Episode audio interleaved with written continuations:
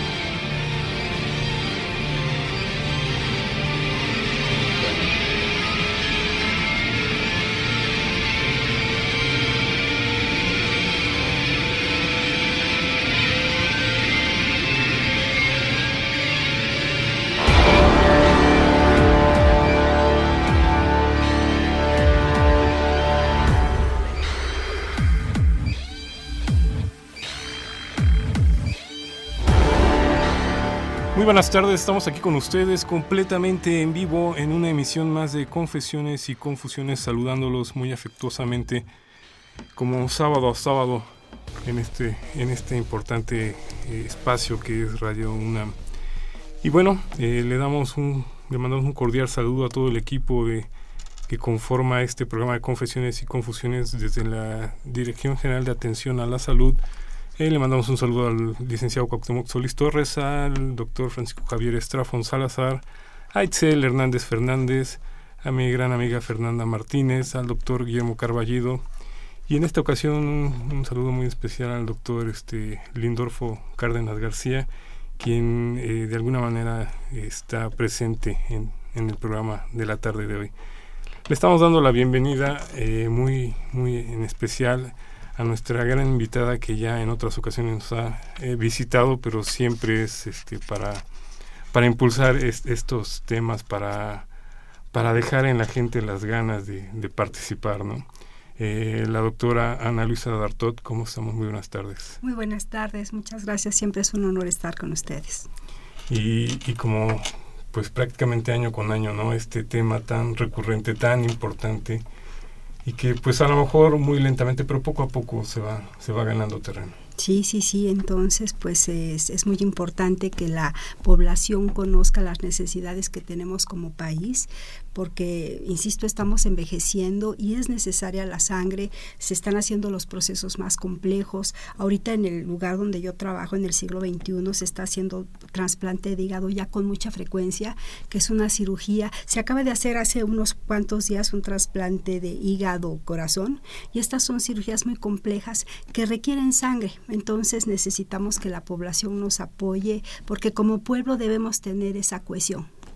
Es un gran paso el hecho de que empiece a haber este tipo de, donadores, ¿no? De órganos, pero como dice, tiene que tener este respaldo de, la sangre. Así es. También le estamos dando la bienvenida muy especial a, este equipo, a este grupo de, de, apoyo que siempre nos acompañan, que son los estudiantes en servicio social de, en este caso de, de allá de la Dirección de Atención a la Salud. Le damos la bienvenida a Adriana Paola Peña Alcázar, médico. ¿Cómo estamos? Bien, gracias. O médica, más bien, ¿verdad? sí, en este gracias. Irene Nava Romero, enfermera, ¿cómo estamos? Bien, gracias. Muy buenas tardes. Buenas tardes. Y a Cristian García Ruiz. Bien, muchas gracias.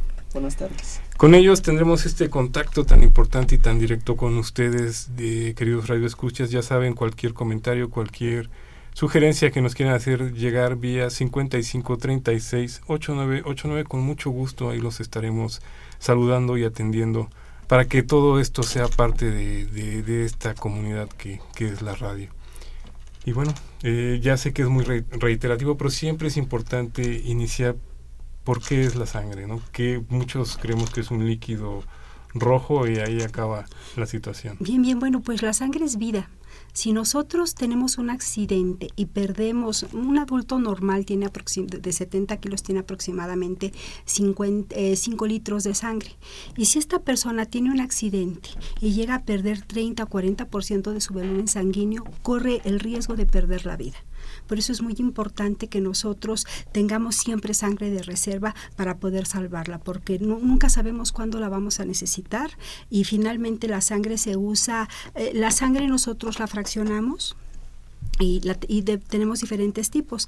La sangre se compone de una fracción celular, donde están los eritrocitos, que es la que le da el color rojo, y tiene una fracción líquida, que es el plasma. En este plasma están los factores de coagulación, está la albúmina y además también dentro de las eh, fracciones celulares están las plaquetas y del plasma nosotros obtenemos quiroprecipitados. Por ejemplo, en trasplante hepático se usa mucho para corregir los problemas de fibrinógeno. Entonces, si ustedes donan sangre, nuestro banco de sangre multiplica a los pacientes que vamos a ayudar. Podemos ayudar hasta cuatro pacientes. Porque digo, como ya lo hemos comentado, eh, cuando se trata de algún paciente, de algún familiar, de alguien conocido, prácticamente es el único momento en que nos paramos para, para donar, hacer estas donaciones de sangre. Es una situación lamentable que tenemos en nuestro país. Ahorita usted sabe que el mundo ya se volvió global.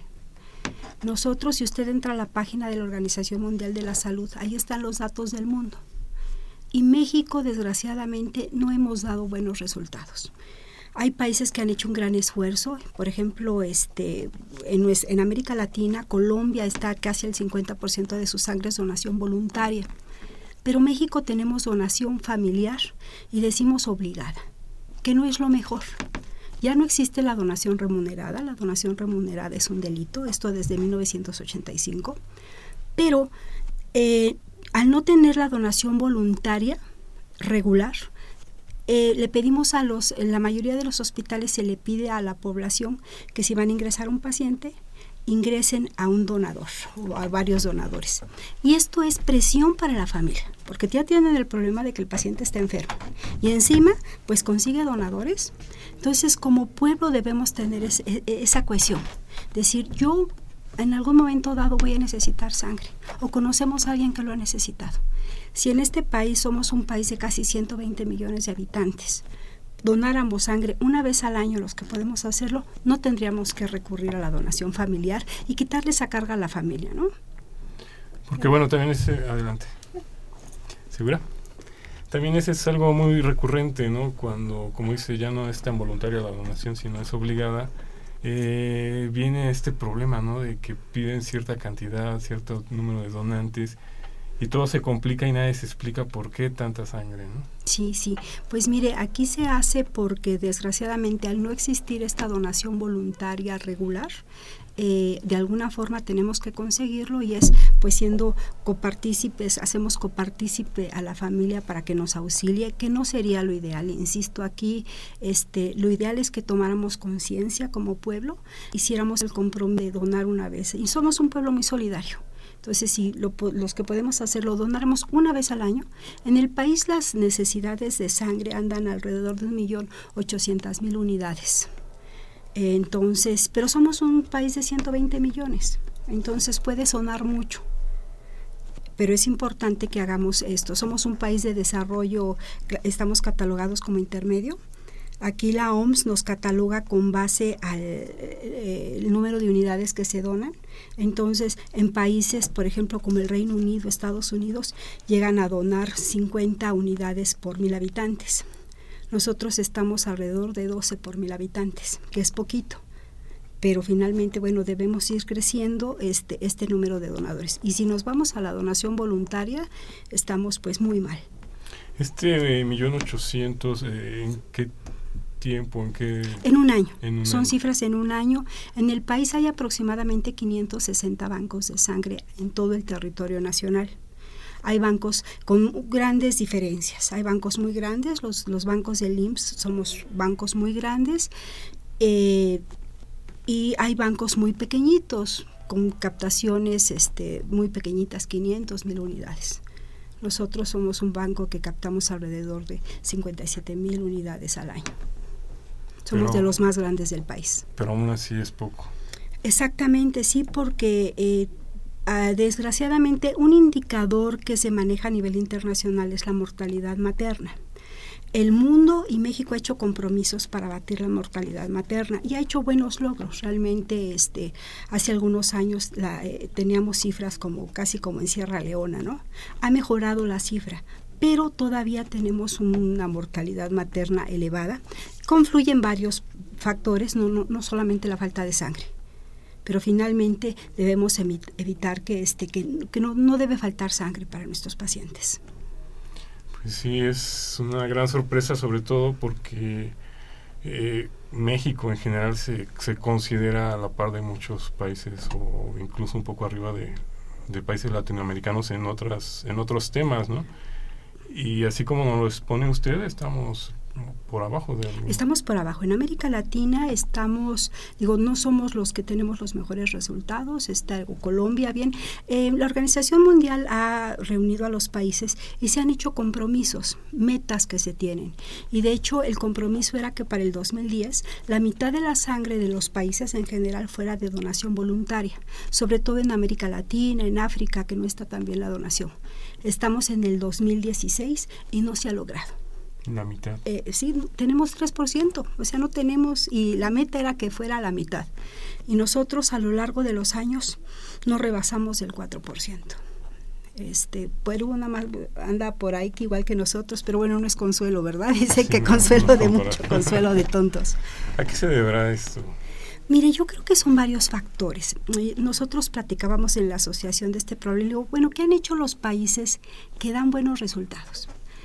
En el mundo, uno de los países que tiene el 100% de su donación voluntaria regular es Francia. Ellos tuvieron un hecatombe en los años 94 porque metieron a la cárcel a su secretario, de, al director del Centro Nacional de la Transfusión Sanguínea en Francia y otros cuatro miembros del Centro Nacional por la contaminación de VIH de los pacientes hemofílicos. Entonces ellos hicieron un reajuste y tienen de las sangres más seguras. Por ejemplo, Alemania compra plasma, Austria compra plasma, Estados Unidos compra plasma, pero eh, Francia toda su sangre es voluntaria y lo que es mejor es regular. Eh, ¿Qué, qué quiero decir por regular? Es ese donador que va a donar por lo menos en el mismo lugar cada dos años. Es un donador que tiene la conciencia. Pero ¿qué han hecho los franceses? Pues los franceses cuando tienen eh, su primaria es solamente de cinco años. Entonces en el último año de primaria hay un capítulo en sus libros de texto donde educan a los niños de la importancia de la donación. Tienen material audiovisual donde le dicen al niño de una forma este pues accesible para qué es la sangre y por qué, y por qué deben donar. Cuando los chicos llegan a los 18 años, cuando van a hacer su, sus papeles para de mayoría de edad, que también es a los 18 años, no se les obliga a donar, porque no, no es obligado, pero se, se, les sensibiliza de la importancia de donar sangre. Ellos han vivido dos guerras mundiales, han tenido terrorismo, entonces son muy solidarios. Y es, digo, es un país ejemplar, digo, inclusive mejor que los alemanes o que los austriacos, no Estados Unidos, digo, que compra plasma. Entonces ya han hecho eso han trabajado y además le hacen accesible a la gente que pueda donar. Ellos hacen 40 mil eh, campañas voluntarias donde el carrito va, la unidad móvil va a los lugares de trabajo, a las universidades, para conseguir esa sangre. Y nosotros pues no tenemos esa, hay que hacer, como dicen, no hay que, si, la, si la montaña no viene a ti, tú ve a la montaña, o algo así. Tenemos que, lo que quiero decir es que debemos hacerle fácil a la gente que done. No, y esta parte es la importante, ¿no? Que es la, educación, pero desde edades muy tempranas. Definitivamente, definitivamente yo creo que esto se tiene que eh, vivir este, desde muy chiquitos para hacerlo, porque si no, pues estamos en la situación, digo, a lo largo de los años no hemos dado resultados. ¿Ustedes qué opinan, jóvenes recién egresados de áreas de la salud? Pues yo creo que sí, la donación es algo muy importante que se tiene que pues implementar desde edades muy tempranas, porque como lo mencionó la doctora, también había leído que la cifra aquí en México era del 3% donadores voluntarios y pues lo que quería la OMS para el 2020 era que tuvieran aproximadamente, ya querían que el 100% realmente era mucho, pero de donadores voluntarios, algo que aquí pues realmente estamos muy lejos. Así es. Entonces sí es muy importante que concientizar a la población para que pues vea que es algo que sí realmente puede necesitar una persona, ya que nadie está exento de que tenga un accidente o le pase alguna enfermedad. Exactamente. Eh, vamos a ir a una breve pausa y regresamos aquí con ustedes a Confesiones y Confusiones. Les recordamos que estamos en las redes sociales como arroba confesiones-ru y en Facebook como Confesiones y Confusiones. También estamos en el 55 36 8989. Regresamos. Una transfusión de sangre es la transferencia de sangre o componentes sanguíneos de un sujeto donante, a otro, receptor. Una transfusión de sangre puede salvar la vida del paciente, de ahí la necesidad de que los servicios de salud procuren mantener un suministro adecuado de sangre segura y garantizar que se utilice como corresponde. Según la Organización Mundial de la Salud, establece que para abastecer de sangre segura a la población, se debe fomentar el trabajo en equipo, obtener la sangre y componentes sanguíneos de donantes voluntarios y altruistas no remunerados y regulares, asegurándose que reciban una atención de calidad. A la par, deben establecerse programas para una evaluación estricta de los donantes, así como para el procesamiento, conservación, análisis, suministro y aplicación terapéutica de los productos sanguíneos. La sangre es un tejido líquido que solo obtenemos de la donación, no se puede sustituir con otra sustancia. Su producción es indispensable para reponer sangre por pérdidas agudas, como son en traumatismos, procesos quirúrgicos donde hay pérdida de componentes sanguíneos y para proporcionar los componentes necesarios en aquellas enfermedades que atacan la médula ósea y donde no hay producción de alguno o todos los elementos que conforman la sangre y son indispensables para la vida. La sangre y sus componentes se pueden emplear con fines terapéuticos en las modalidades de sangre total, fresca o no, componentes celulares que se preparan como concentrados de eritrocitos, leucocitos o plaquetas y componentes acelulares, que son plasma o fracciones del plasma. A todas las unidades de sangre y componentes de esta, previamente a su uso en la transfusión, se les debe practicar obligatoriamente algunas pruebas, como son determinación del grupo sanguíneo y pruebas serológicas para determinar algunas infecciones. Todos los componentes sanguíneos colectados deben ser estudiados para la detección de marcadores de agentes infecciosos transmisibles por transfusión, tales como el virus de la inmunodeficiencia humana, los virus B y C de la hepatitis y otros que según diversas circunstancias hagan necesarios. Con el fin de garantizar la autosuficiencia, cobertura universal y seguridad de la sangre y sus componentes, debe actualizarse el marco jurídico en la materia, fomentar una coordinación eficiente de los bancos de sangre y los servicios de transfusión del país, con criterios de integración en redes de atención, así como promover la donación voluntaria, no remunerada y regular como una fuente segura de obtención de la sangre y componentes sanguíneos, implementar técnicas de laboratorio con mayor sensibilidad y especificidad y fomentar el uso adecuado y racional de los productos sanguíneos. y confusiones. Escríbenos tus dudas, comentarios o sugerencias a confesiones.unam.mx o comunícate con nosotros en vivo al 55 36 89 89. En un momento, continuamos.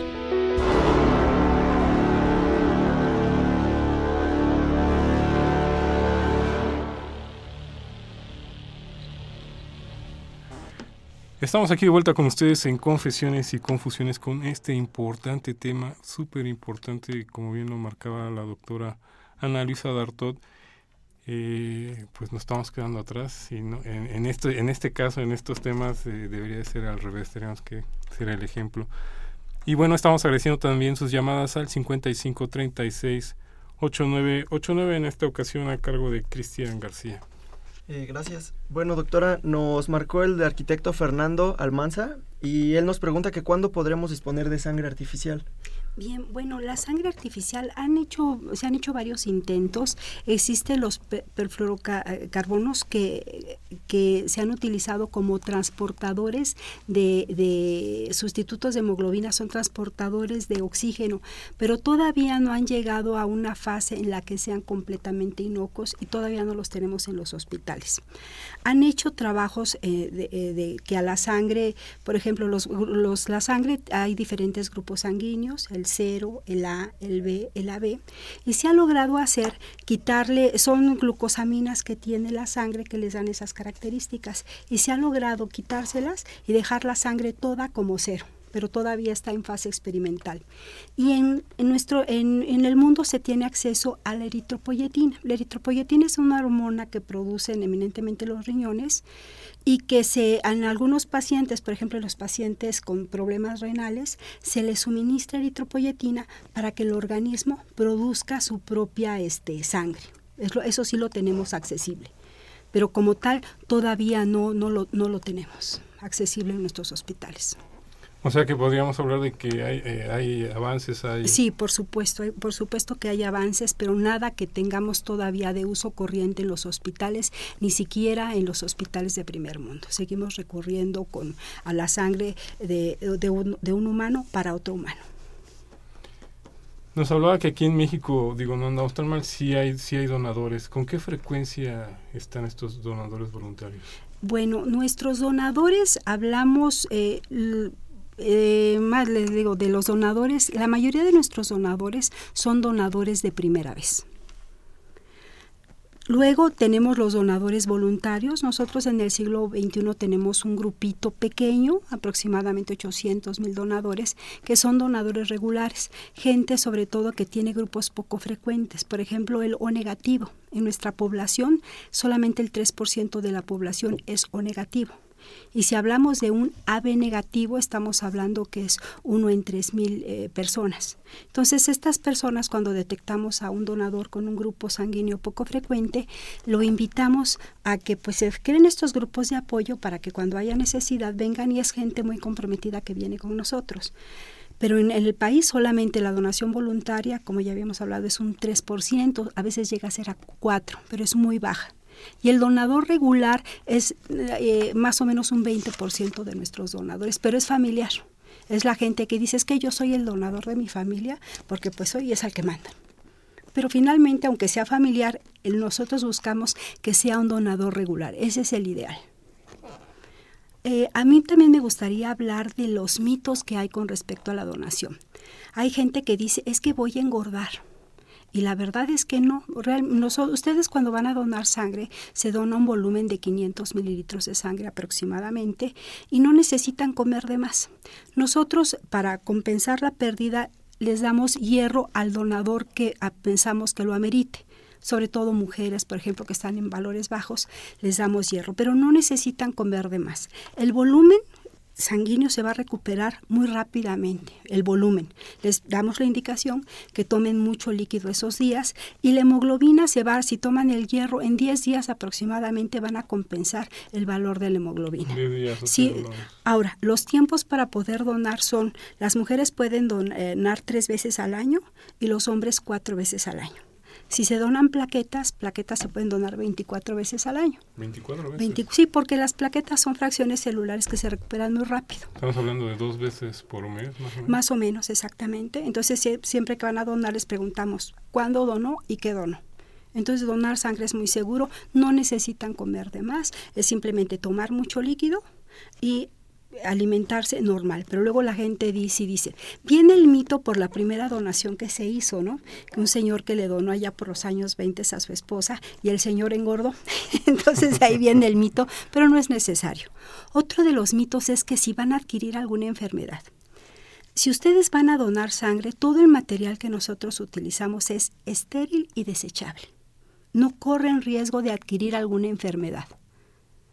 Ahora, en el receptor de la sangre, hay, nosotros toda la sangre la estudiamos, como decían aquí en el bloque informativo, es obligatorio que estudiemos la sangre para el virus de la inmunodeficiencia humana, el virus de la hepatitis B, el virus de la hepatitis C y para sífilis y para enfermedad de Chagas. Son obligatorias y además hacemos el grupo sanguíneo y el RHD. Son pruebas obligatorias. Pero existen periodos de ventana en que se nos puede escapar un marcador. Por eso es tan importante que la gente responda con veracidad a las pruebas que hacemos nosotros. Les vamos a preguntar con respecto a factores de riesgo, por ejemplo, cuántas parejas sexuales, relaciones con prostitutas, uso de drogas intravenosas.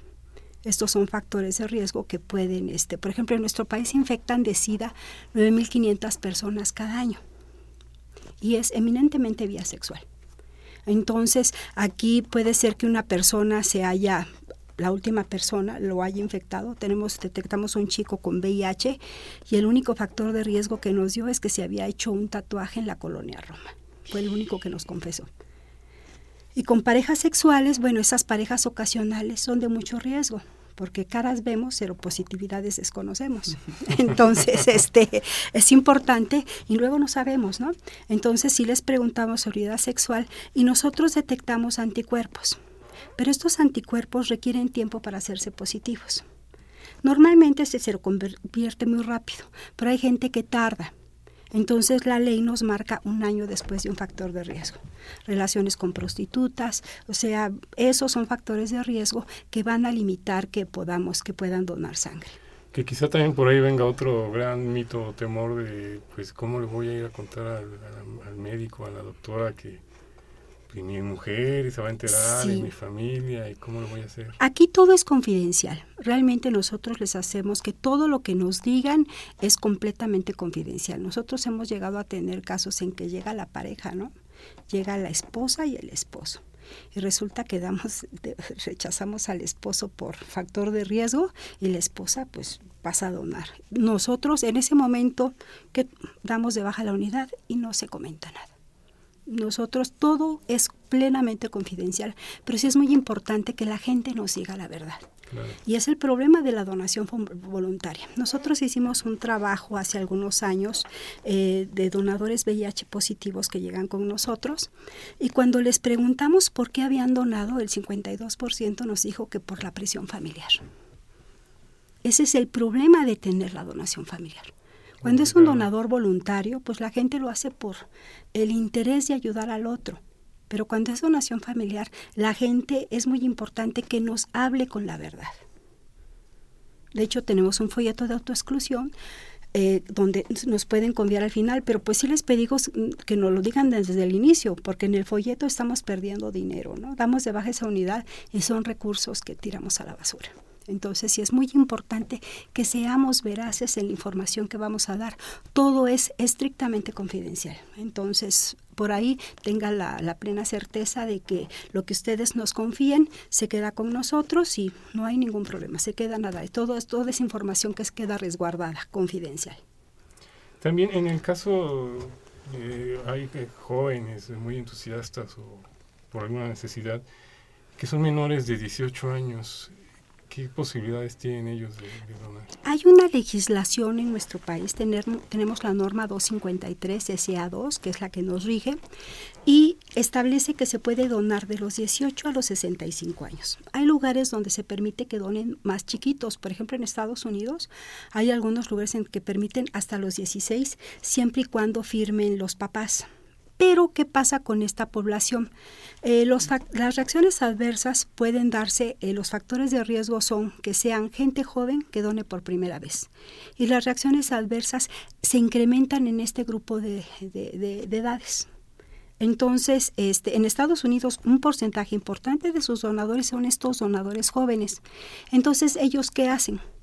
Hacen el volumen sanguíneo que se extrae, es, eh, incrementan la edad y nosotros eh, aquí eh, nosotros debemos extraer el 13% del volumen sanguíneo. Entonces, lo que hacen ellos en este grupo de 16 a 18 años de edad es que incrementan los volúmenes para que puedan donar. Son más estrictos en los parámetros, pero nuestra legislación no nos lo permite. Llegamos a hacer algunas excepciones, por ejemplo, cuando se hace trasplante entonces, este, pero e, es de forma excepcional. No es algo. No es algo que hagamos de forma cotidiana. Y pues también ese es otro, ¿no? Que hay gente que, pues por cuestiones, este, pues físicas, fisiológicas, no llega al mínimo que son 50. Exactamente, sí. Realmente nosotros dentro de la población que tenemos nosotros, el grueso de nuestros donadores son más hombres que mujeres, aproximadamente un 78% son hombres, un 22% son este mujeres. En el mundo desarrollado son más mujeres que hombres, pero después las mujeres se van quedando rezagadas, sobre todo porque hay más anemia, ¿no? Porque nos embarazamos por el periodo menstrual. Pero este, aquí es muy importante que, bueno, esa gente sepa cómo cuidarse para que pueda regresar a donar. Y, dentro, nosotros ya sabemos que si tenemos a gente joven de primera vez, pues tenemos más cuidado con ellos, ¿no? Les pedimos que tomen líquido, eso es importante, es muy importante el ayuno, luego nos llegan con demasiadas horas de ayuno. Y eso no pueden tomar un jugo, un café, te platicaba, y decimos, no pueden tomar un jugo, un café sin ningún problema. Nosotros no hacemos ni glucosa ni colesterol. Ahí, en esas pruebas de laboratorio, ahí sí se van en ayunas, pero con nosotros no, nos interesa más que toleren la donación y de hecho nosotros les pedimos que tomen líquido antes de donar, 10 minutitos antes, y los ponemos a hacer algunos ejercicios isotónicos eh, que contraigan glúteos y muslos cuando están donando, son músculos grandes que van a llegar, llevar sangre al cerebro. Eh, donar sangre es muy seguro. Las complicaciones que pudieran ser un 3% presenta reacción vasovagal leve. ¿Qué es esto? Que se sienten mareaditos. ¿Y qué hacemos nosotros? En ese momento los recostamos, los colocamos en posición de Trendelenburg, ¿qué es esto? Que les pedimos que suban los pies, la cabeza más baja para que llegue más sangre a la cabeza y con eso se corrigen habitualmente. También muchas veces la presión, ¿no? También, el, claro, el, claro, el aguja, el, si está un nervio, sí, el interrogatorio, sí. Pero normalmente donar sangre es un procedimiento muy seguro. Este, no, no les voy a decir que está carente de riesgos porque sería mentir, pero habitualmente es muy seguro. Y nosotros cuando detectamos estos factores de riesgo, bueno, les pedimos que tengan este cuidado.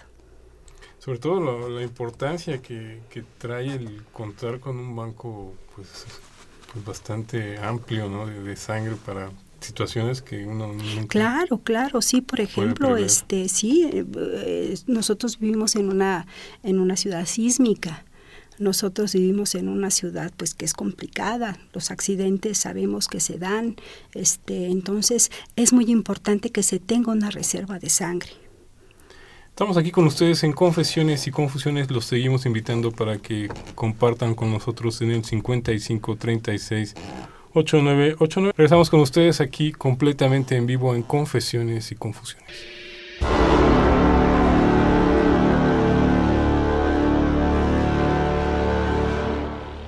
Estos son algunos requisitos para donar ser mayor de 18 años, pesar mínimo 50 kilogramos, en general tener buena salud, presentar una identificación oficial con fotografía, personas sin tos, gripe, dolores de cabeza o de estómago, no padecer o haber padecido epilepsia, hepatitis, sífilis, paludismo, cáncer, sida o enfermedades severas del corazón, no haber ingerido bebidas alcohólicas en las últimas 48 horas, no haber tenido ningún tipo de cirugía en los últimos 6 meses, no haber realizado tatuaje, perforación o acupuntura en el último año, no haber sido vacunado contra la hepatitis o rabia en el último año y tener un ayuno mínimo de 4 horas. Gozar de buen estado de salud. Tener entre 18 y 65 años de edad, teniendo en cuenta que desde los 16 se puede donar sangre con la autorización de tus padres o tutores y que la edad límite superior está dada por el estado físico individual. Por lo que si usted es mayor de 65 años y tiene deseos de ser donante, puede concurrir a su médico de cabecera y solicitarle un certificado de autorización para realizar una donación de sangre. Pesar más de 50 kilos. Tener valores de presión arterial dentro de los límites que se consideran adecuados. No presentar fiebre o haber padecido alguna enfermedad en los últimos 7 días. Es recomendable haber descansado por lo menos 6 horas por la noche anterior a la donación. Es conveniente tomar el desayuno habitual, el almuerzo o la cena completos dependiendo de la hora en que done sangre. Es importante conocer que a pesar que se realizan los análisis de laboratorio para detectar enfermedades transmisibles por transfusión a todas las unidades de sangre donadas, existe el llamado periodo de ventana, que es el tiempo que transcurre desde que ingresa al organismo un agente capaz de transmitir una enfermedad hasta que puede ser detectado por las pruebas de laboratorio. Si una persona dona sangre estando en el estado de periodo de ventana, no podrá ser detectado por el laboratorio. Es por eso que se insiste tanto en la sinceridad para contestar las preguntas del cuestionario. Con respecto a la prevención de algunas enfermedades transmisibles por transfusión, como hepatitis, sífilis, etc., las personas en mejores condiciones de decidir si se puede donar o no su sangre es usted mismo, conociendo cuáles son las situaciones de riesgo para contraer esas infecciones. Confusiones y confusiones. Escríbenos tus dudas, comentarios o sugerencias a confesiones.unam.mx o comunícate con nosotros en vivo al 55 36 89 89. En un momento, continuamos.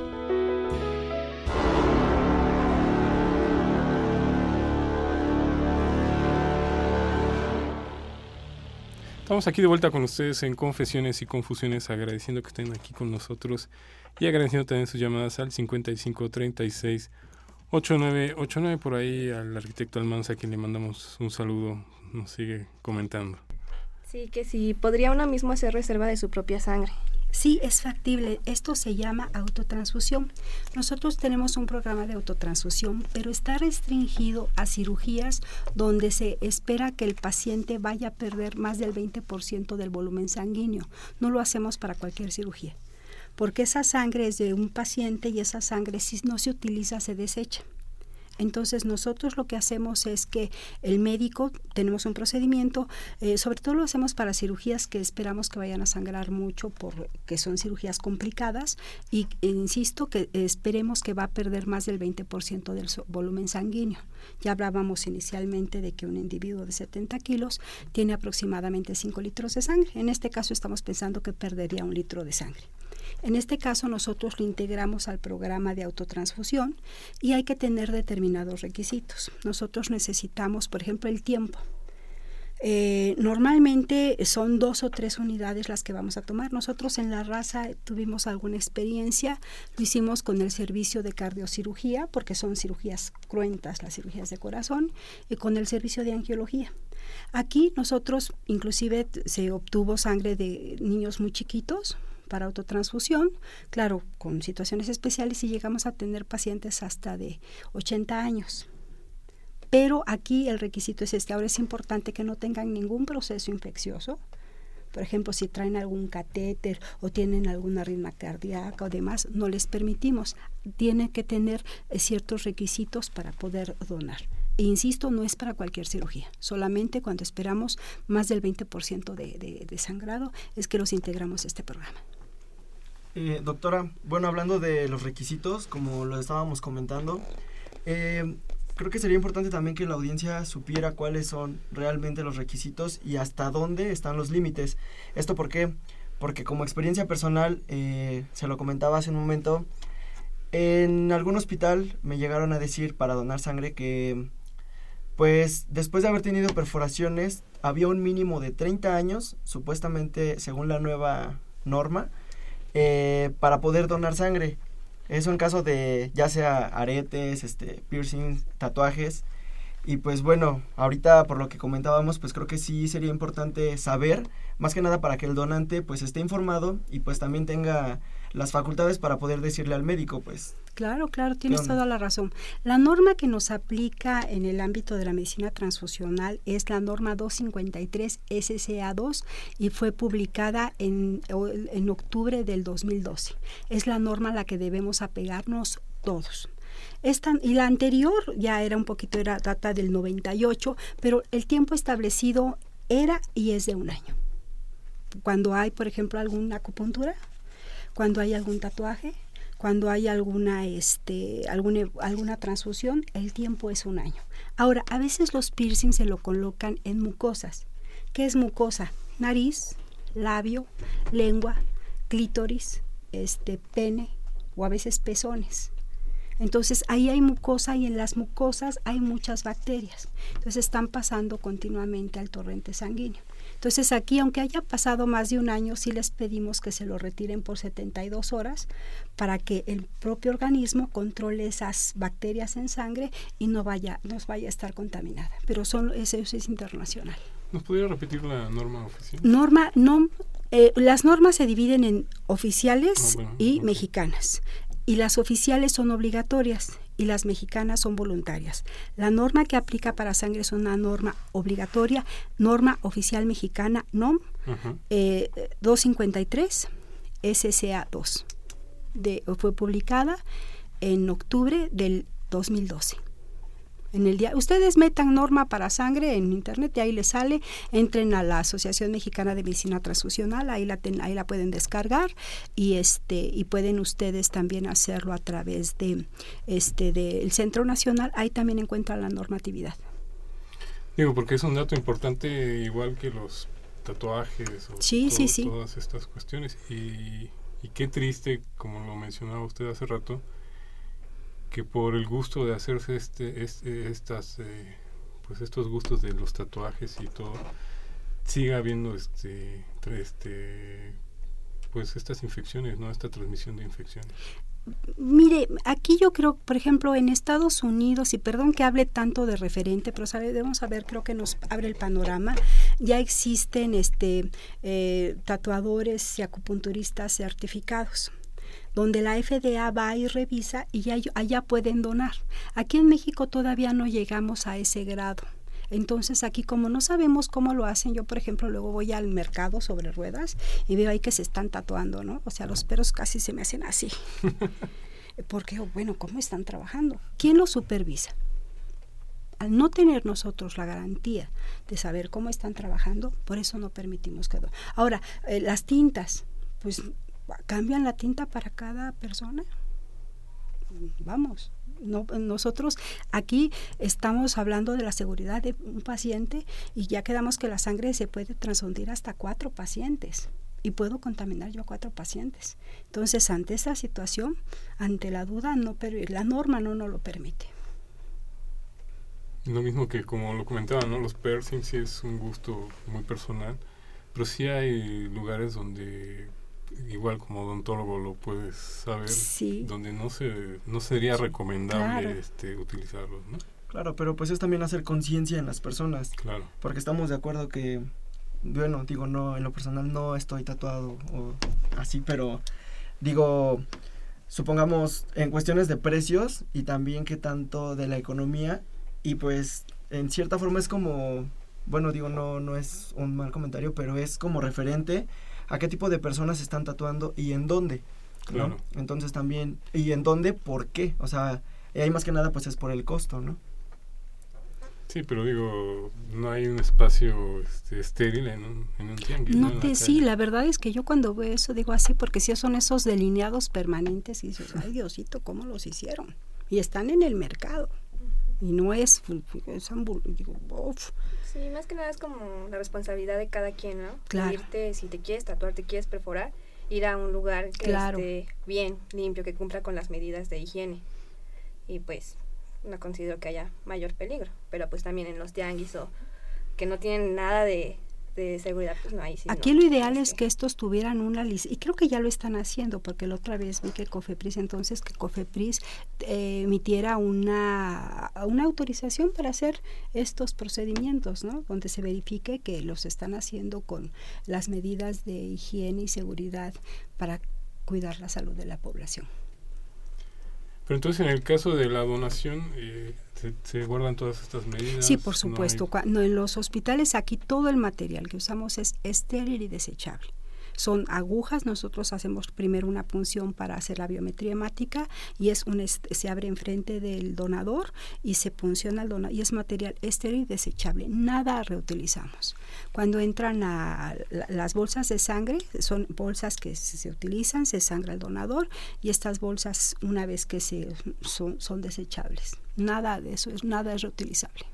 Y usted está en el siglo XXI aquí en la Ciudad de México, pero eso se aplica a toda es, la Sí, la norma oficial mexicana, como decía, es obligatoria y es aplicable a todo el territorio nacional, ya sea público o privado. Todo mundo debe, es obligatorio.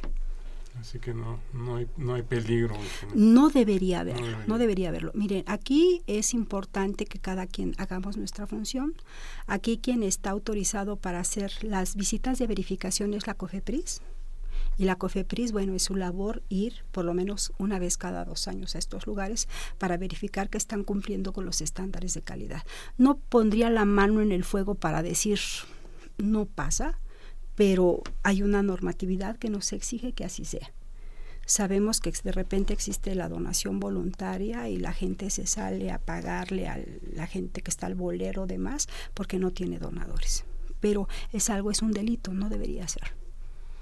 También es un poco arriesgado eso de anunciar, ¿no? De pedir donadores. Claro, claro, definitivamente. Sí, eso es un delito, está penado.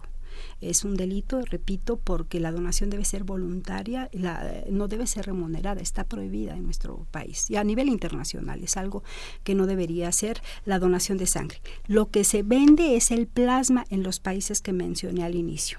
Ese es y todavía hay un código de ética internacional que tiene la, la, Asociación Internacional de Sangre, la ISBT, donde ahí este uno de los puntos es que el cuerpo humano no debería estar sujeto a, comercio. Hace poco leí en el periódico esto de las madres subrogadas, ¿no? Que les pagan y está considerado como poco ético el que se le pague a una persona porque el cuerpo humano no debe ser motivo de comercio. Y esto, por supuesto, que aplica a la sangre. Y doctora, por ejemplo, ¿cuál sería el protocolo a seguir? Eh, como lo comentábamos desde un principio, cuando los pacientes no tienen donantes, eh, bueno, suponiendo que están pidiendo cinco donantes y por X razones rechazan a los familiares que son los de primera instancia y pues obviamente sabiendo también esto de que está penado eh, pues vender ¿no? realmente nuestra sangre, ¿cuál sería el protocolo a seguir para el interno cuando no hay donantes? Miren, aquí yo la recomendación, no, nosotros como instituciones no debemos condicionar la atención del paciente a que donen sangre.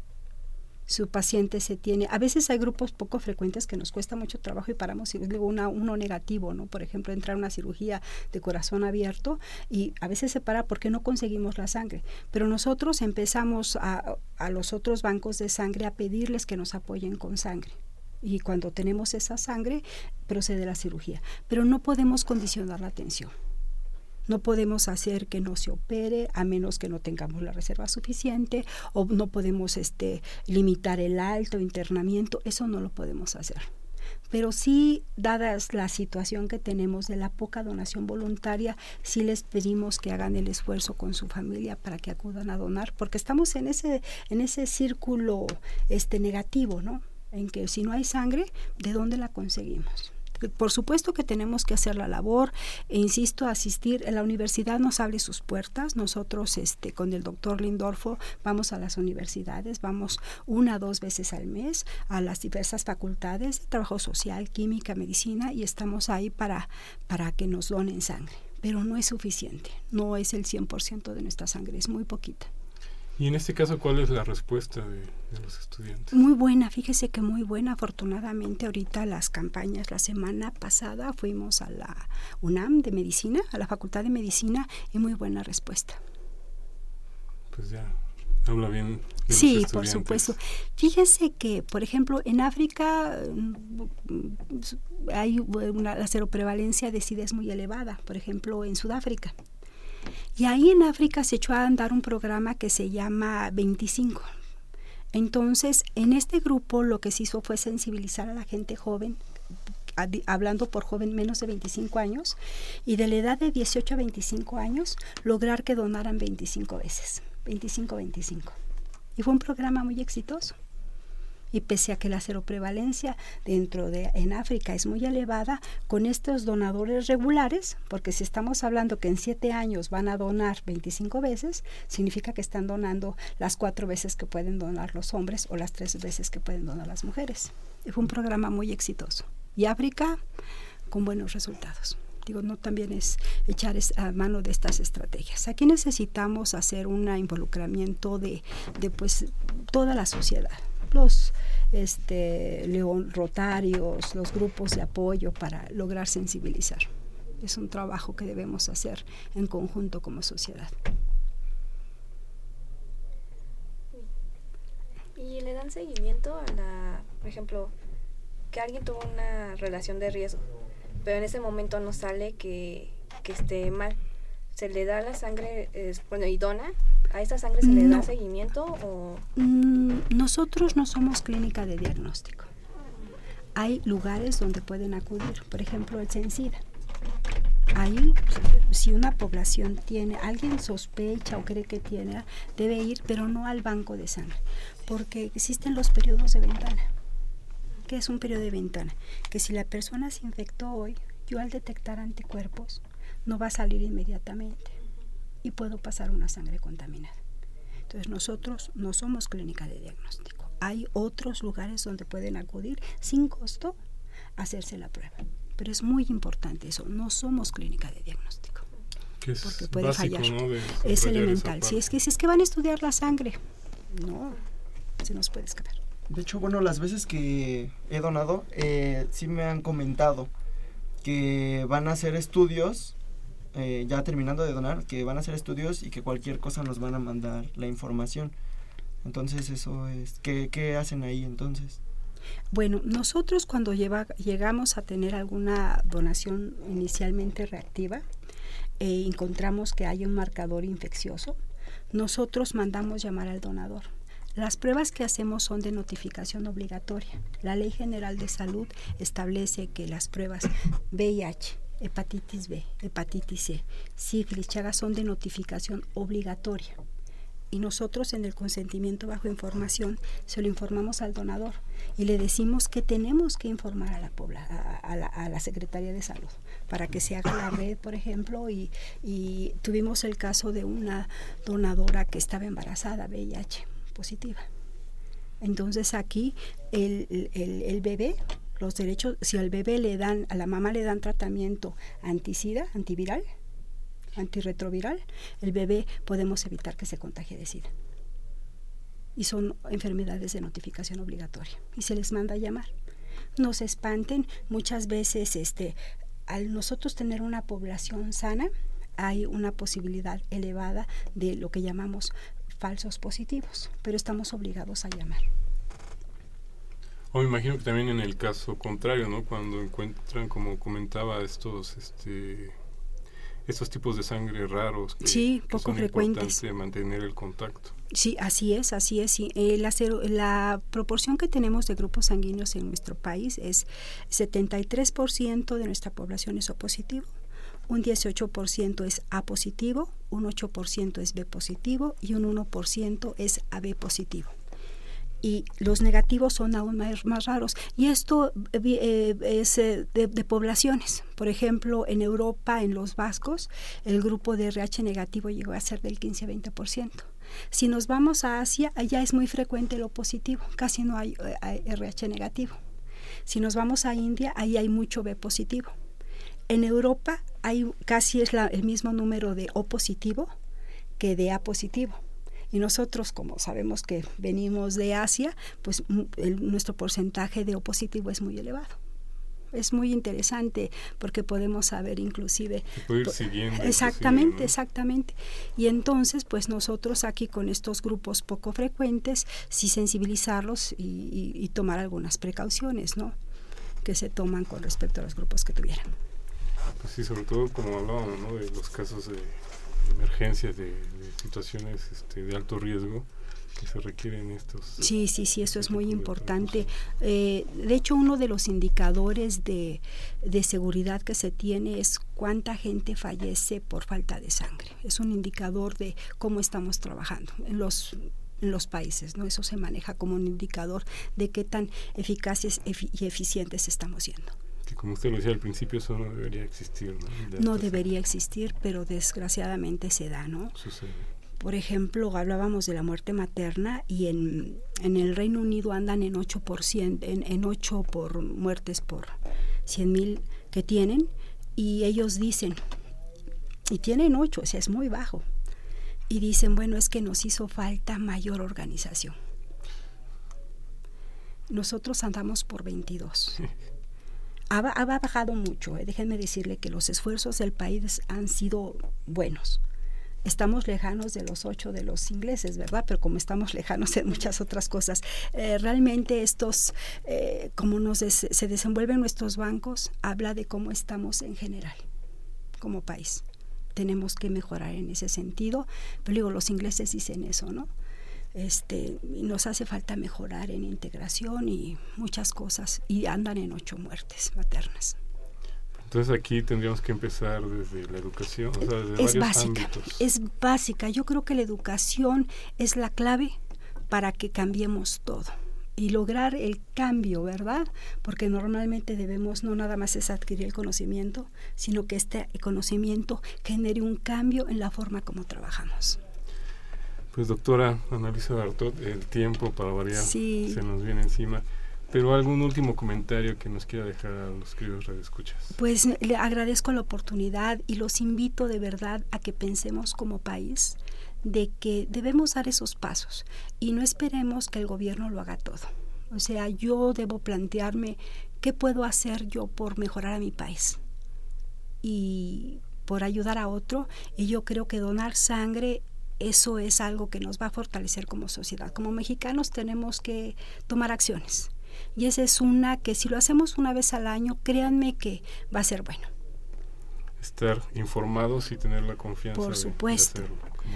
Eh, si tienen alguna duda, las pueden dirigir a la Asociación Mexicana de Medicina Transfusional y ahí somos un grupo de personas que las preguntas, inclusive la gente que trabaja en bancos de sangre, que alguna incompatibilidad o que nos hacen preguntas de eh, las variadas que tengan en el ámbito de la medicina transfusional las pueden dirigir a la AMTAC, Asociación Mexicana de Medicina Transfusional, mandan su pregunta y nosotros, no nada más yo, somos un grupo de muchas personas que podemos responder a sus dudas. Pues fue un placer que nos haya acompañado. Les agradezco mucho la invitación. Confesiones y confusiones. También les agradecemos que hayan estado aquí con nosotros a Adriana Paola Peña Alcázar, muchísimas gracias. A Irene Navarro Romero y a Cristian García Ruiz, que también por ahí estuvieron escuchando sus, materiales en las cápsulas. Presencias áreas blancas en los controles técnicos, don Jesús Ruiz Montaño, eh, Juan Carlos Osornio en continuidad, el equipo de Confesiones y Confusiones rápidamente, el licenciado Cuauhtémoc Solís Torres, el doctor Francisco Javier Estrafón Salazar, Gisela Itzel Hernández Fernández, eh, Fernanda Martínez Rodríguez, el doctor Guillermo el doctor Guillermo perdón. Doctor Guillermo Carballo, un saludo y un especial saludo también al doctor Lindorfo Cárdenas García, quien estuvo presente en el tema del día de hoy. Se despide ustedes Alfredo Pineda hasta la próxima de Confesiones y Confusiones.